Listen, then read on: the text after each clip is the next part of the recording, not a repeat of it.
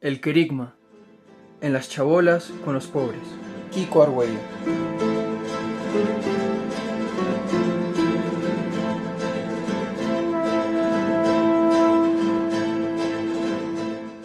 En las chabolas. Testimonio de Kiko Argüello.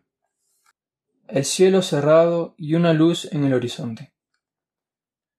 Me presento. Soy español, nacido en León en una familia de clase media alta. Soy el mayor de cuatro hermanos. Mi padre era abogado. Mi abuelo materno era inglés. Viví en León solo dos años. Después a mi padre le destinaron a Madrid y nos trasladamos a la capital. El Señor me ha concedido ser pintor. Ya desde pequeño era muy estimado por cómo dibujaba. Después estudié en la Academia de Bellas Artes de San Fernando de Madrid. Mis padres eran católicos. Mi madre iba a misa todos los días, mi padre los domingos. Pero enseguida, cuando entré en Bellas Artes, me encontré en un ambiente distinto. Era la época de Franco, y allí casi todos eran de izquierdas. Con un grupo hacíamos teatro y gracias a ellos conocí el teatro de Sartre.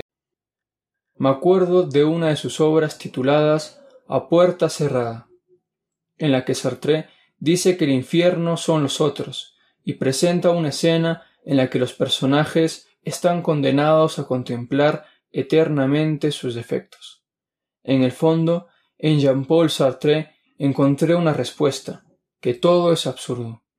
Ahí había una respuesta, porque yo me preguntaba, ¿existe o no existe Dios?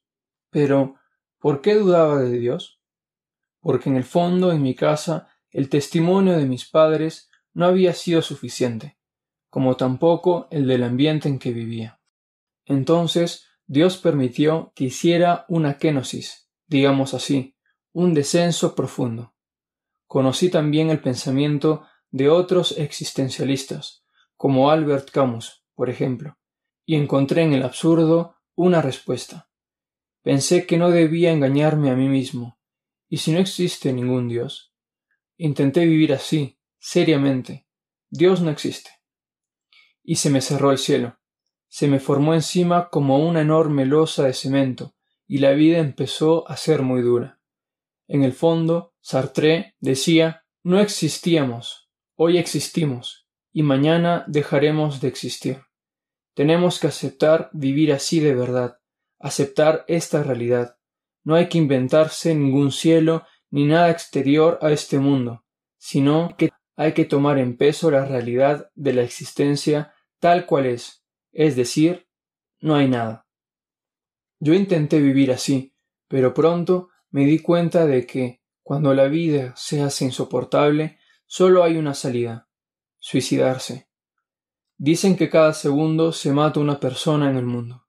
En España el suicidio es la primera causa de mortalidad después el cáncer, los accidentes, etc.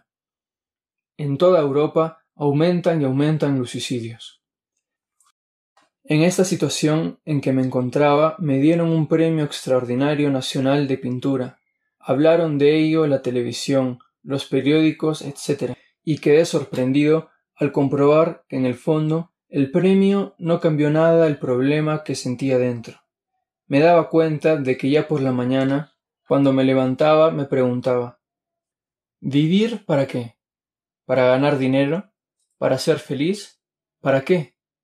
Ya tenía dinero, ya tenía fama, y no era feliz. Estaba dentro como muerto.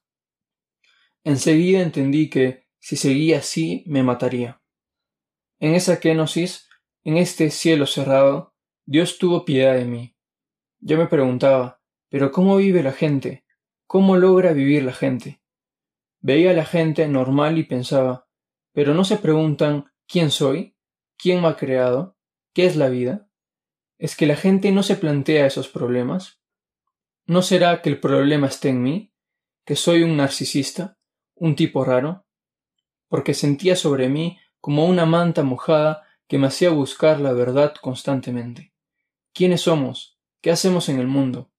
Para mí no era indiferente si Dios existe o no existe, era una cuestión de vida o muerte. En aquella situación, en medio de una oscuridad en la que nada me satisfacía, en la que todo se me había convertido en cenizas, también el arte, el sexo, etc., en la que nada me motivaba, tuve un rayo, un resquicio de luz. Leí a Bergson, un filósofo de origen hebreo, que dice que la intuición es un medio de conocimiento de la verdad superior a la razón. Pensé, ¿y si Bergson tiene razón?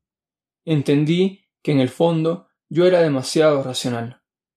Es decir, que si como artista preguntaba a mi intuición si estaba de acuerdo con el absurdo total de la existencia, descubría que algo dentro de mí no estaba de acuerdo con que todo fuera absurdo, la belleza, el arte, el agua, las flores, los árboles, algo no cuadraba.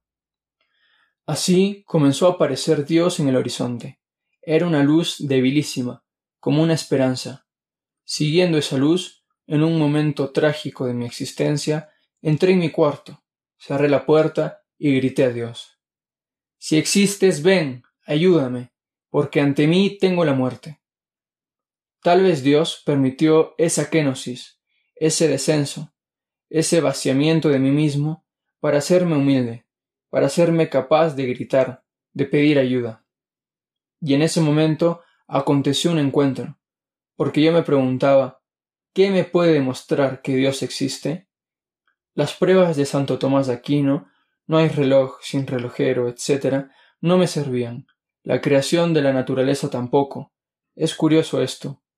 ¿Cómo podría llegar a tener una certeza?